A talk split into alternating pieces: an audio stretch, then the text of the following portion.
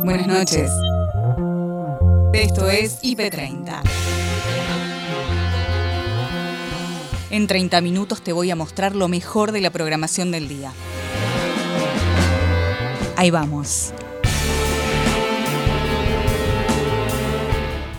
Hoy, en IP30, arranca la campaña El Otro Frío. Se recolecta sachets vacíos en Cava y el Gran Buenos Aires. Y luego esos sachets son eh, confeccionados de manera voluntaria por personas de Fundación Espartanos que se encuentran en el Penal San Martín y hacen unos aislantes dobles térmicos de casi 2 metros por 2 metros que después se distribuyen a personas en situación de calle por Amigos en el Camino y Caminos Solidarios Argentinos. Es decir, es una gran red increíble. En el Día del Orgullo LGTBI, se pintará una escultura de hierro en homenaje al colectivo y será itinerante. Y este corazón va a ser un corazón itinerante que va a pasar por distintos lugares, que va a pasar por el Congreso de la Nación, por la Casa Rosada, cuando se reglamente la ley de cupo, porque hay que reglamentarla para que se empiece a aplicar. Y como decía Flor, la verdad que siempre, este día siempre fue un día de visibilización de un colectivo postergado, discriminado, abandonado, y hoy es un día de celebración. El presidente de Carvap cuestionó las medidas al sector ganadero si usted tiene un plan de desarrollo ganadero, debe tener también las puertas abiertas para exportar. Entonces, entendemos que si no se abren las exportaciones, no es interesante de alguna manera ahondar por el momento en un plan ganadero de desarrollo. Se presenta Viva, bebida a base de quinoa, altamente nutritiva. Hoy en día estamos produciendo este, este, esta bebida nutritiva que, le da empleo, que le da salida, que le da posibilidades y previsibilidad a la producción de quinoa en San Juan, a los productores que van a tener que expandir su eh, producción.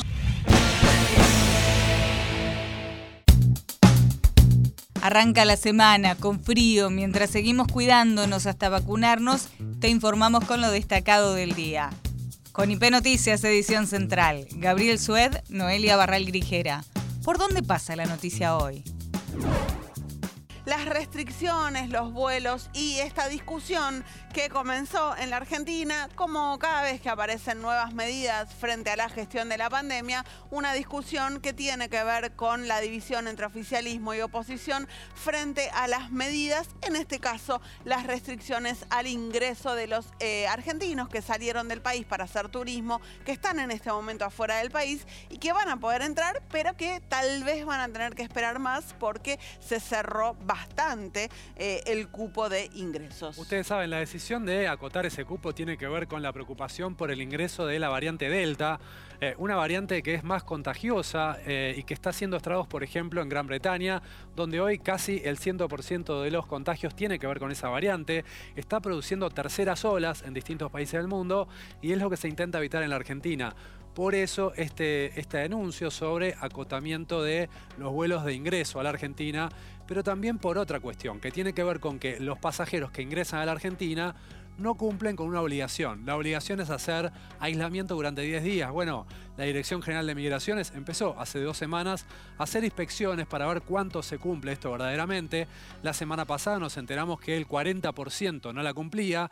Hicieron una nueva inspección en los últimos días con estos resultados. Fíjense ustedes, eh, del total de personas que tiene que cumplir la cuarentena, eh, de los que ingresan, que fíjense ustedes son casi 2.000 personas, es sobre las que se hizo el estudio, es en más de 7 provincias, casi el 35% no cumple con la obligación del aislamiento, lo que ya nos pone en una situación difícil, porque por más que se acote la cantidad de vuelos que ingresan a la Argentina, si más de un tercio de las personas no cumple con la obligación de quedarse guardada 10 días, es difícil saber cuál va a ser el resultado de esto. Estamos en problemas, sobre todo que estamos hablando de un aislamiento en el domicilio de las personas, ni siquiera es que es un aislamiento eh, de alguna manera Formosa, al estilo Formosa o incómodo o eh, qué yo, eh, problemático para las personas. Simplemente se tienen que quedar en sus casas. Bueno, el 35% no lo cumple y el total general de casi 2.000 personas es justo el cupo que estaba permitido eh, el cupo diario de ingresos de, argentinos desde el exterior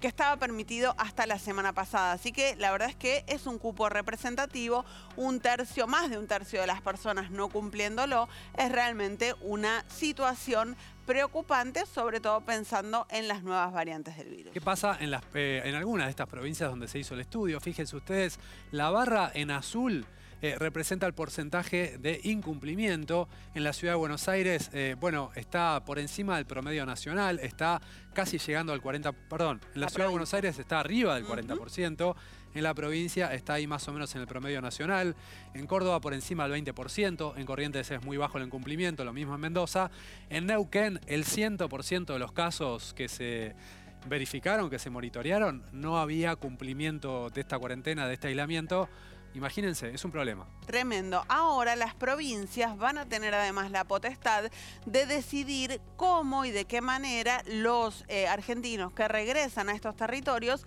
van a tener que cumplir el aislamiento. Por ejemplo, eh, por decir, eh, por tener una hipótesis, Neuquén al comprobar esto puede decir, bueno, ya que nadie cumple, ¿quién, los neuquinos que regresen al territorio van a tener que hacer el aislamiento en hoteles de, a cargo del pasajero. Bueno, cada distrito va a tener bajo su potestad la posibilidad de decidir de qué manera se cumple el aislamiento y por supuesto la obligación de controlarlo, porque esto es un estudio de la Dirección Nacional de Migraciones, pero la responsabilidad de que el aislamiento efectivamente se cumpla es y va a seguir siendo de cada distrito.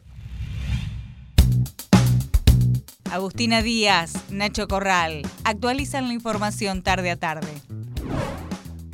Hoy eh, se celebra, se conmemora el Día del Orgullo Gay. Exactamente, y en ese sentido estamos eh, con eh, Maya Koch directamente desde el Congreso Nacional donde hay grandes celebraciones, o por lo menos gente celebrando. Maya.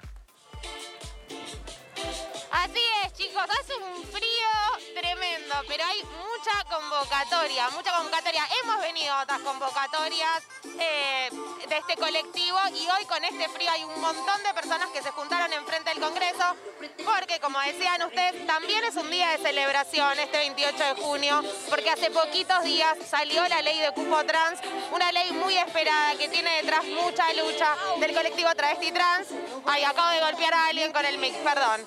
Eh, tiene muchísima historia y también no solamente el colectivo travesti trans se acercaron distintas personas para conmemorar este día y también porque uno de los ejes que sigue siendo importante en este día es la búsqueda de Tehuel. ¿No? ¿Dónde está Tehuel? Es un cartel que se repite, venga el colectivo que venga o venga la persona que venga, es una pregunta que está instalada hoy este 28 de junio. También como novedad, y es importante que se suma este día, que ahora vamos a ir a hablar con diferentes referentes y diferentes personas que están acá presentes, la instalación de la palabra transhomicidio. Si bien se habla mucho del transfemicidio, que tiene que ver con eh, el asesinato de, mujeres trans, el transhomicidio tiene que ver con la muerte de hombres trans y es una palabra muy importante que se va a instalar en esta lucha. Otra de las cosas que nos contaban, pero bueno, ya me voy a acercar para ir hablando con, distintas personas para preguntarles por qué están hoy acá. Otra de las cosas que nos decían también tiene que ver con una reparación histórica para quienes no pudieron llegar a la ley de cupo. Me voy a alejar un poquito de los parlantes, chicos, porque hay un montón de ruido. A ver, voy a preguntarles, chicas, ¿cómo están? ¿Por qué están hoy acá? ¿Cómo? ¿Por qué están hoy acá? No quiero hablar. ¿Está bien que no quiero hablar? Ah, perdón, perdón, no. Bueno, está bien, vamos a seguir acercándonos a esta, a esta gente que está envuelta en banderas. ¿Cómo están? Bien. ¿Por qué están hoy acá? Ay, espera, me bloqueé. Están nerviosos. ¿Qué significa este día? Y es el Día del Orgullo. Estamos reunidos acá sobre todo para pedir que aparezca Tehuel de la Torre con vida, para pedir justicia por, por varios compañeros trans, por varones trans, mujeres trans, que digamos son la parte más vulnerada, digamos, dentro de la población. ¿Te imaginabas ser contemporáneo a la ley de cupo trans? No, pero nos alegramos un montón cuando salió y estábamos reunidos entre muchos, esperando y alentando a que salga. Muchísimas gracias. Bueno, vamos a seguir hablando con la gente. Hay un montón de personas hoy acá, algunos es verdad, un poco más tímidos que otros, yo capaz me acerco. Hola, ¿cómo estás? Bien. ¿Qué, ¿Qué, significa este día hoy, después de la ley de cupo? Después de la ley de cupo es un orgullo, eh, una fiesta, pero en el día de hoy no estamos para una fiesta acá. Eh, sabemos que el 26 de junio, a través de lo que fue la revuelta de Stonewall, eh, se festeja el Día del Orgullo, pero nosotros desde hace seis años, nosotros, el colectivo Travesti Trans, eh, tomamos hace seis años, el 28 de junio, como una problemática que existe sobre nuestro colectivo, como son los travesticidios y transfemicidios. Y hoy uno de los ejes que enmarcamos y problematizamos a nivel federal es la palabra transhomicidios para visibilizar la problemática y que están atravesando nuestro colectivo de masculinidades trans. En IP Noticias, segunda edición, con Silvani Rocío, se dio paso al homenaje por el Día del Orgullo LGTBI, donde la diputada Gisela Marciota, la actriz Florencia de la B y el periodista Luis Bremer explicaron la intervención que tendrá una escultura de hierro en forma de corazón aquí en la plaza inaugurando este corazón de hierro. Eh, queremos preguntarles, y si están aquí mis compañeros preparados, preguntarles eh, qué se siente hoy en el Día Internacional del Orgullo estar inaugurando esta muestra. La van a pintar ahora con los colores de la bandera, ¿no? Se siente muchísima emoción porque la verdad, bueno, primero buenas tardes a todos, todas y todes. La verdad que, como les decía, muchísima emoción porque después de lo que pasó la semana pasada en el Congreso con el cupo de, laboral de inclusión eh, laboral travesti trans, la verdad que la Argentina hoy transforma el orgullo, la desigualdad en un derecho. Entonces estamos celebrando eso acá junto a Gisela, junto a Luis, así que es un día de, muchísima celebración. Bueno, y nos estamos vestidas y vestido para empezar a pintar y darle los colores de la bandera a este corazón que es de Alejandro Marmo. Alejandro es el que está iluminando la ciudad de Buenos Aires con su obra de arte, ya iluminó la 9 de julio con Evita y estuvimos inaugurando algunos eh, Diegos iluminados, Spinetta iluminado. Eh, hoy vamos a estar inaugurando un Cerati iluminado en obras sanitarias también y este corazón va a ser un corazón itinerante que va a pasar por distintos lugares, que va a pasar por el Congreso de la Nación, la Casa Rosada cuando se reglamente la ley de cupo, porque hay que reglamentarla para que se empiece a aplicar. Y como decía Flor, la verdad que siempre, este día siempre fue un día de visibilización de un colectivo postergado, discriminado, abandonado. Y hoy es un día de celebración, eh, de un día donde tenemos que estar muy contentos y festejar que se ampliaron derechos, que estamos cerca, mucho más cerca de esa sociedad que queremos con más justicia social y una sociedad con equidad. Así que justamente preguntarle sobre eso, ¿no? Ahora de que se haya aprobado esta ley de cupo de trabajo en la parte administrativa, ¿no? Para todo el colectivo, digo, la importancia y, además de celebrar este día. Sí, además es una ley y me, parece muy importante subrayar que es una ley que no es punitivista, sino que es una ley que promueve el incentivo a su cumplimiento, porque no solamente para el sector para el del Estado, el cupo, sino que es para sectores privados, con incentivo a aquellas empresas privadas que cumplan con la ley. Eso me parece que es fundamental, no es una ley punitivista, sino que es una ley que tiene incentivo a su cumplimiento. Luis, te preguntamos, Luis Bremer, colega de la casa también, bienvenido, para que nos mirar para allá, pasar concretamente ahora en esta obra de arte. Mira, la obra de arte me acabo de impactar al verla y en este corazón de hierro me imaginé todos los corazones de hierro, pero sonrientes, que batallaron y pelearon por este día, el día que vivió Flor en el Congreso, el día que todo el colectivo travesti trans peleó y vivió, pero siempre sonriendo. Por eso ese corazón mucho. Carlos Jauregui decía, para una sociedad que educa para la vergüenza, el orgullo es una respuesta política. Y de verdad, en la política social que cada uno ejerza desde su cotidianeidad y también la política general y nacional es muy importante, no para una minoría, es muy importante para una sociedad que se permite vivir con menos violencias. Entonces me parece que todos son ganadores, que nadie pierde y es una ley para celebrar y que demuestra y que demuestra que esto es una política de Estado del gobierno nacional. El diputado nacional por la coalición cívica Rubén Mansi visitó los estudios de redacción IP y fue crítico con la gestión de vacunación. Sostiene que el plan fracasó porque la segunda ola fue devastadora, dice. Yo digo que la vacunación, el proceso de vacunación fracasó. ¿Fracasó en qué sentido? Eh, fracasó en el sentido que no le ganó a la segunda ola. El objetivo inicial del gobierno era poder vacunar la suficiente cantidad de gente como para que la segunda ola pegara despacio o, no pegara o pegara poco. La segunda ola en la Argentina fue devastadora y en eso yo le hago una fuerte crítica a la gestión de las vacunas, a la, a la política que hubo con las vacunas, eh, a los errores que hubo en la diplomacia de las vacunas del gobierno, porque creo que muchos de los argentinos que murieron no se hubiesen muerto si la estrategia con vacunas hubiese sido otra. Pero eso no es un, le pregunto, ¿no? No es, no es, no es un poco contrafáctico y al mismo tiempo no es un desafío que tuvieron que enfrentar todas las administraciones de todo el mundo. Sí, pero, no, pero hay datos objetivos. Eh, Pfizer eh, claramente hubiese aportado de los 13.400.000 vacunas que ofrecía, hubiese aportado antes de junio 8 millones. O sea que hubiese habido 8 millones más de vacunados a esta altura. Y ahí, evidentemente, no digo que no hubiese habido muertos, no digo que hubiese, no, no hubiese habido casos graves, pero el sistema de salud no hubiese crujido tanto como crujió y no hubiese habido la cantidad de muertos. Yo creo que ahí el gobierno eh, hizo una mala apuesta, vaya a saber, probablemente por multicausalidad, pero hizo una mala apuesta porque apostó a tres vacunas, habiendo en el mundo 13 vacunas autorizadas a esa altura. Y evidentemente, eh, bueno, nos equivocamos como país.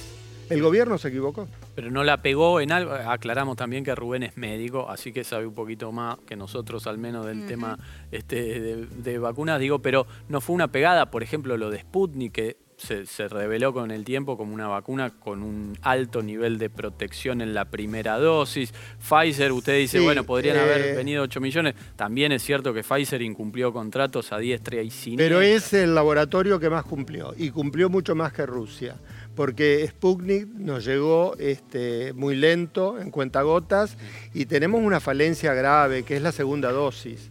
Y que la primera dosis sea tan efectiva no es así, de hecho ha habido mucha gente vacunada y vacunada con dos dosis, yo soy un ejemplo, este, vacunado con dos dosis y, enfermo de COVID, ¿no? O sea, eh, a ver, no, estoy contando la, anécdota personal, lo que estoy diciendo es que eh, también se sobredimensionó la efectividad eh, de, la vacuna. No hay, no hay estudios que, realmente, yo no he visto ningún dossier eh, serio, hecho este, con, toda la mecánica de un estudio clínico, de la metodología de un estudio clínico, que nos diga el Sputnik con, la, eh, con una sola dosis cubre tanto. Son estimaciones.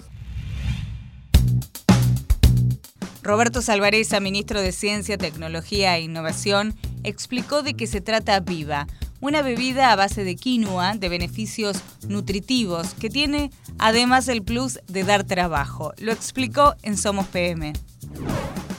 Ustedes saben que la quinoa es un, eh, un alimento ancestral que utilizaban eh, en la zona Andina, Perú, eh, lo que era el norte argentino. Hoy en día está presente en Jujuy y en Salta es eh, un eh, cereal que tiene una gran cantidad de proteínas, un 23% de contenido proteico, tiene aminoácidos esenciales, vitaminas. La verdad que es un producto muy nutritivo y que eh, fue reinstalado en la provincia de San Juan. Hace ya unos años el INTA de San Juan empezó a producir quinoa en ese lugar y eh, un consorcio del CONICET con la Universidad de La Plata, la Universidad de Luján, la Universidad de Lanús, eh, estuvieron trabajando sobre la posibilidad de transformar esto en una, en una, una bebida vegetal de alto contenido eh, nutritivo y esto se, digamos, se articuló con una pyme de la provincia de Buenos Aires. Así que eh, hoy en día estamos produciendo este, este, esta bebida nutritiva que, le da empleo, que le da salida, que le da posibilidades y previsibilidad a la producción de quinoa en San Juan, a los productores que van a tener que expandir su eh, producción, si el, si el producto tiene una muy buena aceptación, como decíamos, porque tiene una alta calidad, y que eh, a su vez impulsa el trabajo, porque está esta pyme, eh, Vivasal, que lo fabrica, pero también importante, este Trapa, que es el, eh, es el que hace el, el, tetra, ¿no? el, envase mm. que, eh, permite, que permite llevarlo a cualquier lado, que también es muy importante. Claro. Claro, es 360, la verdad que eso, eso también está bueno, ¿no? las diferentes este, elementos desde la creación hasta que llegue a, cada uno de los consumidores, eh, ministro. Eh, y esto obviamente nos hace pensar una vez más en la importancia, ¿no? De, todos los aspectos que tiene en su cartera eh, y, de, y, de, las políticas a largo plazo, ¿no? Las políticas pensadas como de Estado y no de gobierno, ¿no? Este, que una vez más me parece que la pandemia nos trajo y que la pensamos también en relación a lo que pasa hoy en la Argentina, por ejemplo, digo, para hablar de algo de lo que venimos conversando día a día, que tiene que ver con fabricar una vacuna, ¿no? Como la Argentina está haciendo hoy de manera eh, en, tándem con Rusia, pero que va a poder hacer de manera total, digo, estas también son partes, ¿no? De, algunos aspectos importantes eh, por estos días para también salvar vidas, nada menos. Sí, eh, en cuanto a lo que vos decís, el marco tan eh, importante que tiene esto. ¿no? El otro día estábamos con el ministro de Economía, Martín Guzmán, en Bariloche, y él decía que la eh, producción, la economía argentina tenía que incorporar conocimiento e innovación, que era la salida y que era muy importante todo el sistema científico-tecnológico universitario que tiene nuestro país. ¿no? Y el caso que vos ponés, el caso de la, de la vacuna, que hoy en día se, va, eh, se está ya terminando en eh, Pilar, en la empresa Richmond, donde se hace toda una compleja etapa que va desde el filtrado, la formulación, el, este, lo que es el, el, este, el empaque, todo esto se hace en Argentina con una altísima tecnología. Esto con Sputnik B, pero también ustedes saben que eh, en Garín, muy cerquita ahí de, Pilar, también se trabaja y se han producido más de 50 50 millones de dosis de antígeno de la vacuna de Oxford AstraZeneca que están llegando ya al país. Así que ciencia, tecnología en todos los niveles, de alimento hasta vacuna. Horacio Salaberry, presidente de CARVAP, Confederación de Asociaciones Rurales de Buenos Aires y La Pampa, conversó con Noelia y Gabriel sobre las medidas del gobierno del sector y por qué se han declarado en estado de alerta. Nosotros vemos como, eh, digamos, una cuestión incoherente en tener que tener un plan ganadero con la comercialización cerrada. Digamos, esa existencia tiene que ser en forma conjunta. Si usted tiene un plan de desarrollo ganadero, debe tener también las puertas abiertas para exportar.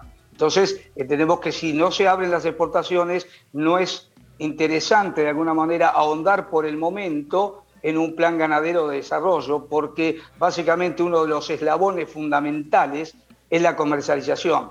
Y lo que se ha dado acá negativamente para nuestro entender es un quiebre en las expectativas, como pasa en la economía cuando usted quiebra una expectativa. La expectativa es que usted quebró la idea de que Argentina siga exportando, porque de alguna, de alguna manera estas medidas intervencionistas generan un mensaje no muy claro aquel que tiene que invertir en el sector ganadero, porque ya vio que el sector puede perder la capacidad exportadora por una medida de un mes, dos meses, un año. De hecho, el último decreto habla hasta julio, prorrogable hasta diciembre. Entonces, no hay una seguridad que diga que una inversión va a ser aceptable o en el, futuro va a tener previsibilidad. ¿Las medidas en las que están pensando tienen alguna fecha específica de realización? No, en realidad no. Estamos analizando algún tipo de medidas que pueden pasar tal vez por algún cierre de comercialización, perdón, sí, un cierre de comercialización del sector y en algunos casos algún tipo de movilizaciones, pero que hacen básicamente algunas fechas en particular. En el caso del cese de comercialización estamos evaluando cómo reaccionan los mercados con esta eh, momentáneamente, ¿no es cierto? Y tomarla de alguna manera el pulso de lo que es esto y ver en qué, en qué medida y en qué momento sería conveniente realizar una acción que permita visibilizar por lo menos esta, esta situación que nosotros entendemos que son situaciones que no deberían haberse repetido en el país después de las experiencias pasadas. Goga Dodero habló con Pía y Ana sobre la campaña El Otro Frío y de qué manera todos podemos colaborar. La campaña es increíble. La campaña está, es del Consejo Publicitario Argentino, que es el que tuvo la idea el año pasado y unió a diferentes eh, fundaciones que teníamos muchas necesidades. Este, y en este contexto de pandemia tuvo eh, la gran idea del otro frío. Hmm. Eh, el lo que hace es recolectar por segundo año consecutivo sachets de leche y yogur abiertos en diferentes lugares de Cava y de Gran Buenos Aires con el apoyo de diferentes empresas. Y luego esos sachets son eh, confeccionados de manera voluntaria por personas de Fundación Espartanos que se encuentran en el penal San Martín y hacen unos aislantes dobles térmicos de casi 2 metros por 2 metros que después se distribuyen a personas en situación de calle por Amigos en el Camino y Caminos Solidarios Argentina. Es decir, es una gran red increíble donde cruza, como ustedes dicen, diferentes aspectos de, de la sociedad, de las necesidades y también del medio ambiente, es Mm. decir, reciclando estos plásticos de un solo uso. Bien. Así que es un proyecto. Goga, ¿y aproximadamente eh, cuántos sachets ¿no? utilizan para realizar un solo aislante? Eh, 200 sachets, para un aislante 200. El año pasado se, esperábamos juntar 100.000 y juntamos 200.000 sachets aproximadamente y en el, en el 2020 se confeccionaron 1.100 aislantes que todos fueron Wow. repartidos. Fue increíble, increíble. Bien, Este, mirá. también con el apoyo de muchas empresas que nos donan logística, selladoras para que se pueda unir con calor en el, en el penal, eh, eh, bocas de urnas.